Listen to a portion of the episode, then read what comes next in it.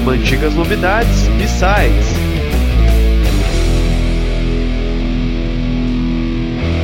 Fala pessoal, como é que tá todo mundo? Vamos falar um pouquinho mais sobre capas de discos aqui. Hoje chegamos no último disco gravado pelo Led Zeppelin, o Into the Door, lançado pelo selo da banda, pela Swan Song, no dia 15 de agosto de 79.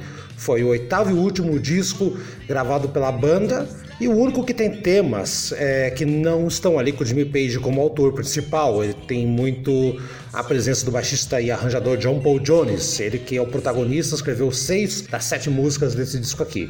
Mas o tema é a capa, que foi desenhada pelo Stuart Torgerson e Aubrey Powell, que eles faziam parte de um grupo que fazia capas, a arte gráfica chamada Hipnose, muito conhecida na década de 70, fez Pink Floyd, enfim, fez uma porrada de bandas.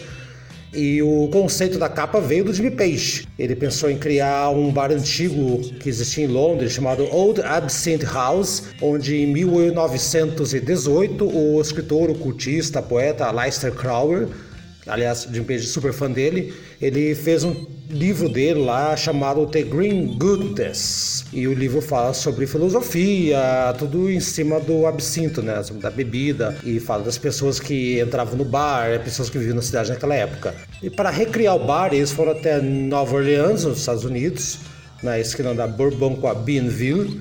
E lá era um bar que eles sempre estavam lá, na, quando estavam passando pela cidade, pelos Estados Unidos. E foi ali também que Jimmy Page conheceu a sua esposa nesse bar, onde eles recriaram o bar antigo de Londres. Bom, o disco ele vem dentro de um papel craft, com o título impresso, como se fosse um carimbo né, na capa, Led Zeppelin Through the Door, mais nada. Quando você rasgava esse envelope, eh, você não sabia que capa ia encontrar. Basicamente, o bar totalmente recriado exibe um homem sentado no balcão, queimando uma carta, né, com, com os fósforos. E na composição da capa existem seis pessoas observando essa cena. A coisa mais interessante do disco, que até rendeu o prêmio na época lá, pela capa, é que eles criaram seis capas diferentes. Ou seja, bateram seis fotos dentro desse bar. Quando você comprava o disco, você nem sabia o que estava acontecendo. Então tem, a, então tem a capa que é a visão do bartender, tem a capa que é a visão do pianista.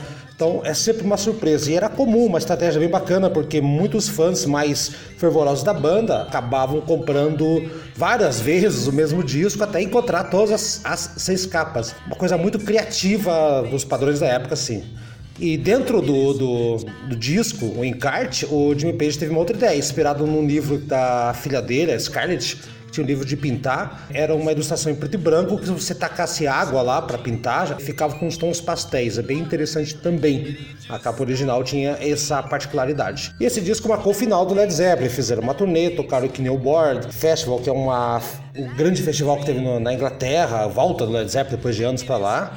E essa é a capa emblemática, para mim, uma das capas mais lindas do Led Zeppelin, de todas as capas Led Zeppelin, para mim, uma das mais criativas.